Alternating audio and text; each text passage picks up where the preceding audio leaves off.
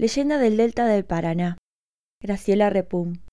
Suele suceder que los hijos no sean lo que los padres esperan de ellos. Suele suceder que se rebelen y se opongan al destino que les trazan sin consultar.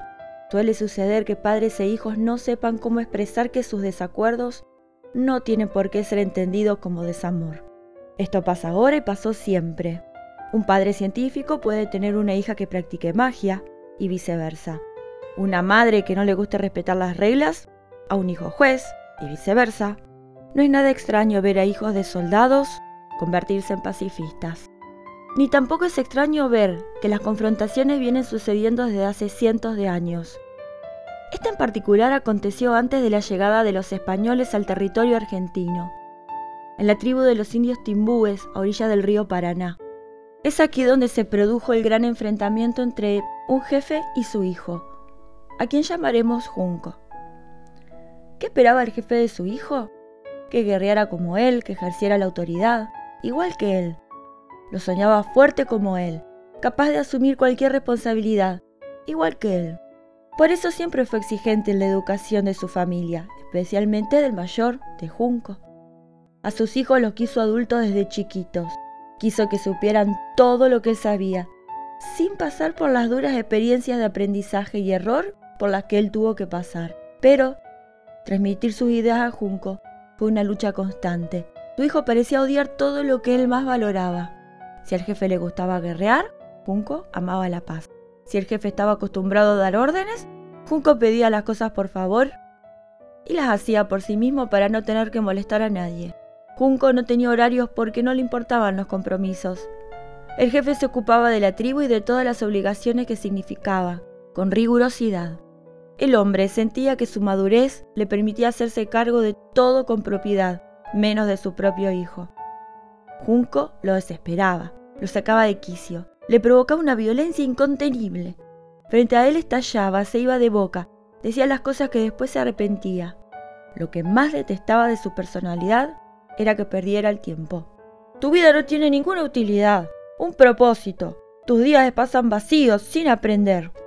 Sin aprender nada, sin ganar nuevos territorios. ¿No te molesta dejar que el tiempo se escurra como agua entre tus dedos? Le preguntaba y le volvía a preguntar cada vez como si le hubiera hecho una pregunta nueva. En el fondo, el jefe admiraba ciertos rasgos de Junco, en especial su firmeza, sus convicciones profundas. Sabía que si a él no le interesaba matar enemigos en ninguna guerra, no iba a pelear ni aunque lo arrastraran. A Junco le pasaba algo parecido con su padre. Detestaba la violencia que el padre ejercía con naturalidad.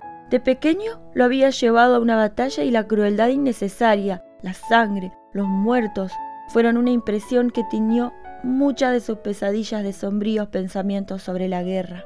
Odiaba el autoritarismo del jefe, la superioridad con que se pensaba a sí mismo, pero respetaba su compromiso con su tribu, su entrega al rol de jefe, su amor por los suyos. Tampoco él le decía lo que pensaba a su padre, todo lo que pensaba. Las cosas buenas ambos las callaban. Si se apreciaban en algo, no se enteraba nadie. La relación entre padre e hijo se volvió intolerable. Discutieron un día, terriblemente, y luego Junco se marchó. Se fue caminando sin rumbo por las orillas del río. Durante mucho tiempo se dedicó a vagar y a vivir de lo que encontraba. Cierta vez que estaba jugueteando, sentado, con los pies en el río, vio el agua escurrirse entre sus dedos y pensó, el tiempo se me escurre como agua, pero como agua limpia. Lo que queda entre mis dedos es limo de río. Esta frase dicha en voz alta para nadie, lo hizo reír. No se sabe por qué, también lo hizo pensar. Sus pensamientos se dirigieron a unas plantas alargadas y esbeltas que había en las orillas. Sus pasos también se dirigieron hacia ellas. Y sus palabras. Vengan, mis pequeñas, dijo por nombrarlas de algún modo, ya que no conocía sus nombres. Ustedes serán mis ayudantes. Funcionarán como extensiones de mis dedos. Me ayudarán a limpiar el agua, a detener el barro. Con el barro construiremos una isla, necesito un lugar donde vivir. Dicho y hecho. Es decir, dicho y después de mucho trabajo, esfuerzo y tiempo, hecho. Una nueva isla había sido creada. ¿Quién les avisó a los pájaros para que fueran volando a habitarla? No se sabe. ¿Quién les avisó a las plantas para que crecieran en ella? Eso sí se sabe. Las semillas de las plantas estaban desde siempre en el mismo barro. Las trajeron el viento, los insectos, y otras las puso especialmente Junco. Junco que estaba orgulloso de su obra y quiso repetirla. nuevas islas fueron poblando el río, y los moradores del Paraná, que no tenían tierras, y los que ya las tenían, se acercaron a habitarlas o a conocerlas de cerca. Entre ellos estaba el padre de Junco. Se admiró de la obra de su hijo, pero más se admiró de que no le causaran sorpresa sus éxitos.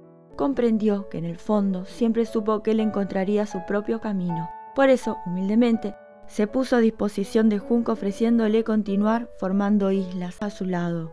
Y bajo sus directivas, Junco también se admiró del cambio de su padre, pero más se admiró al darse cuenta de que muchas cosas de las que había hecho habían sido a impulso de la autodisciplina y placer por el servicio que había aprendido a su lado. ¿Qué más podemos agregar? De ellos, nada. Y el delta del Paraná está a la vista.